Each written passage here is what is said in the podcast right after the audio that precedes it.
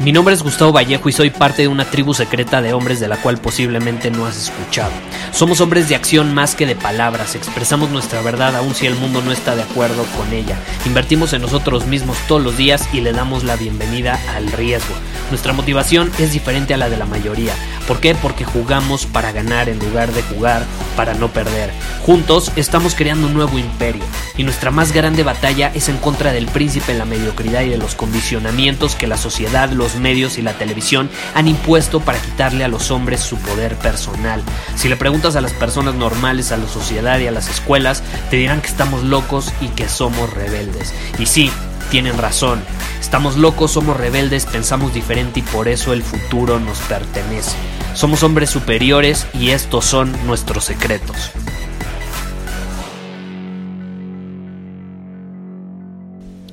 Hablemos de una de las más grandes epidemias en la actualidad. Estoy hablando de la culpa. Estoy hablando de sentirse avergonzado por algo que se hizo, por ser como eres, por pensar como piensas. Y es que desde niños nos hacen sentir de esa manera, que debemos estar avergonzados por lo que hacemos, por ser como somos, por pensar diferente, por pensar de alguna manera que cuestiona lo que la sociedad ha impuesto, ciertos condicionamientos, ¿no? Que nos hacen vivir y trabajar como robotcitos. De hecho, todo empieza desde la religión, ¿no? Si nos ponemos a pensar, yo no suelo hablar de la religión, pero esta es una realidad, empieza desde la religión y luego va hasta las escuelas, porque nos meten tanto miedo, tanta duda, que no nos queda otra más que sentirnos culpables y avergonzados. Y yo me acuerdo cuando llegué a ir a la iglesia cuando era niño, porque mi familia es católica, íbamos a misa, y yo nunca entendí por qué las personas todos repiten, así como en coro, por mi culpa, por mi culpa, por mi grande culpa. ¿Culpa de qué? ¿Culpa de qué? Me acuerdo que cuando hice mi primera comunión, me, me hicieron ir a confesarme. Fue la única vez en mi vida que fui con un padre a confesarme. Y entonces llegué con el padre y me dice, bueno, hijo mío, lo que sea que digan, eh, ¿por qué te sientes culpable o por qué has pecado, no? Te hacen sentir un pecador. Y yo la verdad le dije, no, pues la verdad yo vengo aquí porque desde niño yo desafiaba y cuestionaba ciertas cosas que para mí no tenían sentido. Entonces le dije, no, pues la verdad yo vengo aquí porque pues, necesito hacer la primera comunión porque es lo que mis papás me están pidiendo, pero realmente yo no me siento culpable por nada y yo no creo que sea un pecador. Y esa fue la única vez que fui. Nunca entendí por qué, o sea, que si realmente yo sé que no he hecho nada malo, nada que perjudicar a otras personas, nada en contra de los demás, ¿por qué me voy a sentir culpable? Nada más porque sí, nada más porque tengo que repetir por mi culpa, por mi culpa, por mi grande culpa, qué estupidez. Y lo peor es que la culpa no tiene nada que ver contigo, la culpa de hecho es una gran herramienta para manejar a las masas, para hipnotizarlas, para que hagan lo que tú quieres que hagan. ¿Estás de acuerdo? Y cuando una persona te intenta hacer sentir culpable o avergonzado de algo, es porque muy probablemente te atreviste a hacer algo que él nunca se ha atrevido a hacer o a hacer algo que va en contra de lo que él cree o hacer algo que va en contra de lo que a él o a ella le conviene. Algo que va en contra de su propio beneficio. Y al final eso es la, o sea, la vergüenza es una proyección de algo que hiciste que está haciendo sentir incómodo a los demás. Cuando dices cosas que los demás no se atreven a decir, créeme, se sienten incómodos. Cuando estás dispuesto a ser fiel a tus convicciones, los demás que no se atreven a hacer o actuar de esa manera, se sienten incómodos. Cuando tienes claro el tipo de hombre que eres, de tus prioridades, de tus valores, y sabes exactamente a dónde te diriges cuando tienes una visión sin importar lo que piensen los demás y eres fiel a esa visión, se sienten incómodos. ¿Por qué se sienten incómodos? Porque ellos viven con miedo, con dudas, viven reprimidos, sin ser realmente ellos mismos, ¿estás de acuerdo? Viven buscando lo cómodo, viven buscando lo seguro, lo predecible. Y eso es lo que a nosotros nos separa de las masas de allá afuera, de la mediocridad, ¿estás de acuerdo? Nosotros decidimos ser libres, libres de expresarnos como queramos, basándonos en lo que sentimos, lo que pensamos y hacer lo que resuena con nuestra visión. Y sabemos perfecto, sabemos perfecto cuando actuamos con esta congruencia. No perjudicamos a los demás, simplemente estamos siendo fieles a nosotros mismos.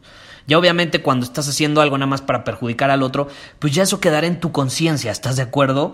Pero si realmente eres fiel a ti mismo, eres congruente con lo que piensas, con lo que dices, con lo que haces, con tu visión, vas a ser libre de vivir la vida bajo tus términos y vas a ser libre de expresarte como prefieras, aunque no le guste a los demás.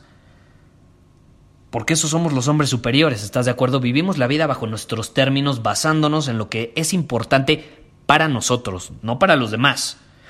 Basándonos en lo que nosotros esperamos de nosotros mismos, no lo que los demás esperan de nosotros. ¿Y qué significa esto? Significa que cuando tú decidas ir a algún lugar, decidas convertirte en algún tipo de hombre en alineación con tu visión, decidas decir algo, pues no te sientes culpable ni avergonzado por eso, no te sientes culpable ni avergonzado por ser tú mismo. Por ejemplo, yo en este podcast comparto lo que pienso, muchas veces soy hasta vulnerable. Comparto mi forma de ver el mundo, comparto lo que hago, lo que he vivido, lo que he aprendido, cómo me he equivocado, cómo he acertado, cómo veo el mundo, mi perspectiva. No significa que tengo la razón, simplemente comparto mi perspectiva. Porque luego me dicen, Gustavo, es que tú eres un coach. No, yo no soy un coach. Y si digo que doy sesiones de coaching uno a uno es para que la gente entienda más o menos lo que estoy haciendo, porque es un término que se usa. Pero yo no soy coach, yo simplemente te comparto lo que he aprendido basándome en mi experiencia, lo que he visto, lo que he cuestionado, lo que he aprendido. Punto. Y muchos, por eso, por ser yo mismo, por expresar mi forma de ver el mundo, me ven como el anticristo, ¿no? Muy probablemente ahorita, ah, Gustavo, es que criticó a la religión católica, que cómo es posible, que hace sentir culpable a la gente para manejar a las masas. Hablaste mal de religión, ¿no? ¿Cómo es posible? Y me hacen, me, me intentan hacer sentir culpable por eso, muy probablemente, ¿no? Me ven como lo peor, me intentan hacer sentir vergüenza. Y sabes algo, no me importa, me vale un pepino, no pueden hacer absolutamente nada para pararme por más que quieran, ¿no? Pueden estar en desacuerdo conmigo, pueden intentar detenerme de alguna manera. Eh, Spotify, por ejemplo, eh, quitó el podcast, llevaba seis meses seguidos en el número uno en el área de negocios y de la nada desapareció. Muy probablemente la persona que lo quitó trabaja en Spotify, no estaba de acuerdo con el podcast o escuchó algún episodio que lo hizo, lo detonó de alguna manera y lo quitó, ¿no? Y bueno, ahorita vamos a intentar solucionar ese asunto hablando con gente de Spotify porque conozco algunos, pero no van a poder detenerme, o sea, es imposible. Es imposible. Pueden estar en desacuerdo, pueden intentar detenerme, pero no lo van a lograr. Y algo que jamás van a poder hacer es ignorarme. No pueden ignorarme y a ti tampoco te pueden ignorar. ¿Estás de acuerdo? Como diría Steve Jobs en ese comercial, aquí tengo un fragmento, déjame lo, lo pongo. Decía, este es un homenaje a los locos, a los inadaptados, a los rebeldes, a los alborotadores, a las fichas redondas en huecos cuadrados, a los que ven las cosas de manera diferente. A ellos no les gustan las reglas y no sienten ningún respeto por el status quo, por los condicionamientos, por las masas, por, por la mediocridad básicamente, ¿no? Puedes citarlos, discrepar de ellos, glorificarlos o vilipendiarlos, es decir, como verlos como villanos. Y casi lo único que no puedes hacer es ignorarlos, porque ellos cambian las cosas. Entonces no nos pueden ignorar a los hombres superiores, por más que quieran pueden hablar mal de nosotros, pueden hacernos sentir intentar hacernos sentir culpables, lo que sea, pero no, no van a poder ignorarlos, ignorarnos, perdón, no nos pueden ignorar. Y es muy fácil, hay una frase que me encanta que dice, ¿cómo ser nadie? O sea, si tú quieres ser nadie, si tú quieres ser absolutamente nadie en el mundo, es no digas nada, no hagas nada y no vayas en contra de nada. ¿no? Básicamente, no me acuerdo bien de la frase, pero es algo así. Y pueden intentar culparnos, hacernos sentir avergonzados por cómo pensamos, cómo actuamos, eh, por nuestra postura ante las cosas. Y nosotros nada más los volteamos a ver y nos preguntamos, bueno, ¿qué están creando estas personas? ¿Qué tipo de valor están aportando al mundo además de sus críticas y quejas? ¿Estás de acuerdo? La realidad es que no mucho. La mayoría, no, no, estoy diciendo que todos, pero la mayoría no están creando mucho, la mayoría consumen más de lo que crean, viven para tomar y no para dar.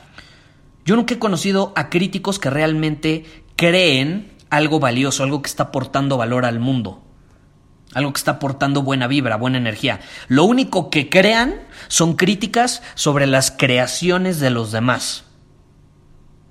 Hay incluso hasta empleos 100% enfocados en eso, en hacer críticas sobre las creaciones de los demás. Y les pagan para hacer críticas. Y entre peores sean las críticas, más les pagan. Entre más polémica se cree con esas críticas, más les pagan. Y todo viene del juego de la vergüenza, de la culpa, de manejar a las masas.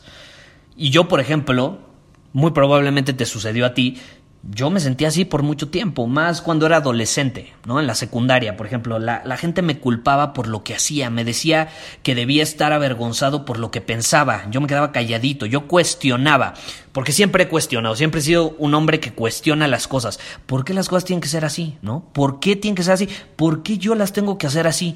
Y si quiero tomar otro camino, ¿qué hay de, de, de eso, no? O sea, ¿qué pasa? Y la realidad es que cuando cuestionaba de esa manera, pues me, me culpaban, me hacían ser, sentir avergonzado por pensar de esa manera, ¿no? Y yo me sentía calla, me sentaba, me quedaba calladito, no hacía nada, dejaba de ser yo mismo, me reprimía. Me sentaba bien portado para ser un hombre bueno y pretendía que todo iba de maravilla, ¿no? Que mi vida era perfecta. Y luego, obviamente, como no expresaba nada, me comía toda esa vergüenza, esa culpa, como si fuera una píldora de sufrimiento, y luego explotaba, porque todo lo que reprimes, tarde o temprano, se expresa de alguna otra manera, ya sea enfermedades, ya sea ira, locura, paranoia, todas estas situaciones, porque toda energía se tiene que expresar de alguna manera, y si tú no decides expresarla y canalizarla, la vas a reprimir y se va a expresar de alguna manera tarde o temprano, vas a explotar. De hecho, las personas que nunca se enojan tienden a ser las personas que tarde o temprano explotan y cuando se enojan, vaya que causan estragos, ¿estás de acuerdo? Parece que dejan de ser ellos mismos. la locura, toda esa energía reprimida se apodera de ellos. Y yo en el fondo, por ejemplo, yo, yo en, eso, en esa época de mi vida era muy impulsivo, muy explosivo, justamente por eso, por la represión. Yo en el fondo quería levantarme, quería alzar la voz, quería decirle a la gente pues, que se fue a la fregada, ¿no? Que dejara de estar chingando y que ellos se enfocan en vivir su vida porque yo iba a vivir la mía como a mí se me pegara la gana. Porque es mi vida y no de ellos, ¿no? Yo quería decir eso, pero no me atrevía porque pues estaba lleno de esta vergüenza por querer vivir diferente, por querer romper ciertas reglas, por querer tomar un camino diferente al que la sociedad, al que mi familia, al que básicamente todo el mundo me decía que tenía que tomar y que era lo mejor para mí. Es chistoso. ¿No te has puesto a pensar? La gente cree que sabe lo que es mejor para mí o para ti. O sea, la, la gente cree que sabe qué es lo mejor para la persona de enfrente cuando ellos ni siquiera saben lo que es mejor para ellos mismos, ni siquiera se conocen ellos mismos, ni siquiera tienen una visión, un propósito, un camino claro, definido. Y sienten que saben lo que es mejor para el de enfrente. No, no, no es congruente, ¿estás de acuerdo? No, no tiene sentido, absoluto. Entonces, a mí me pasó eso, yo te digo, tarde o temprano explotaba, hasta que un día consideré una posibilidad de vivir diferente, una posibilidad de actuar diferente, una posibilidad de ser alguien diferente, de ver el mundo con otros lentes, de tomar un camino distinto. Y quiero que tú lo consideres también después de este episodio. Yo no te estoy diciendo que creas que eso es verdad, ni que es la verdad absoluta, ni mucho menos. Simplemente te invito a que consideres que hay una posibilidad de vivir diferente, una vida con menos culpa, donde dejas de pedir perdón por estupideces, por cosas que ni siquiera sabes que hiciste mal, o cosas que ni siquiera has hecho, y que te hacen sentir culpable nada más porque es el protocolo, te invito a que consideres una vida donde no sientes vergüenza por quién eres, por lo que haces o por lo que consideras importante, porque eso también sucede.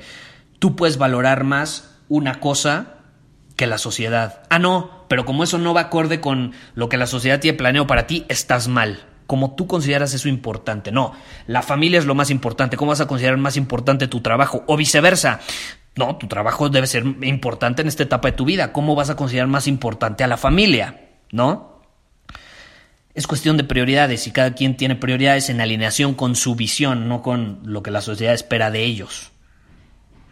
Entonces yo te invito a eso, te invito a vivir diferente, una vida donde te mantengas firme, donde no titubees, donde tengas convicción y certeza de quién eres y a dónde te diriges, donde seas fiel a ti mismo. Y cuando hagas eso, Créeme, más gente te va a criticar. Es inevitable, porque ellos se van a sentir culpables por no atreverse a hacer lo que tú estás haciendo. Y entonces para evadirlo van a querer que tú seas el que se siente culpable. Porque ellos no se quieren sentir así en el fondo. No porque tú les digas nada, ¿eh? Porque tú no les dijiste nada, tú simplemente estás siendo fiel a ti mismo, estás actuando en alineación con una visión. Simplemente estás poniendo el ejemplo de que tú puedes ser, hacer y tener más. Les estás demostrando lo que sus vidas podrían ser si se atrevieran. Pero como no se atreven y lo saben en el fondo, pues te intentan hacer sentir culpable porque ellos, por miedo, no se atreven a vivir así. Entonces, mi desafío para ti, para finalizar este episodio, es el siguiente. Pregúntate en qué área de mi vida he aceptado sentirme culpable y avergonzado por cosas que he hecho, por ser fiel a mí mismo, por pensar lo que pienso, por cuestionar. Y entonces, quiero que ya que lo identifiques, escribas cinco razones por las cuales eso que hiciste, eso que pensaste, eso que eres, no está mal, no le hizo daño a nadie y de hecho es mejor para el mundo, porque al final el mejor regalo que le puedes dar a los demás es ser fiel a ti mismo. Muchísimas gracias por haber escuchado este episodio del podcast. Y si fue de tu agrado, entonces te va a encantar mi newsletter VIP llamado Domina tu Camino. Te invito a unirte porque ahí de manera gratuita te envío directamente a tu email una dosis de desafíos diarios para inspirarte a actuar. Además, ahí comparto también información que no puedo compartir abiertamente en ningún otro lugar. Y por si fuera poco, como suscriptor del newsletter vas a tener acceso anticipado a programas masterclass y eventos exclusivos que hacemos detrás de cámaras. Simplemente ve a mi Instagram, si no me sigues búscame como Gustavo Vallejo, envíame un mensaje privado con la palabra secreto, repito, la palabra secreto, y de ahí me encargo para que quedes registrado completamente gratis.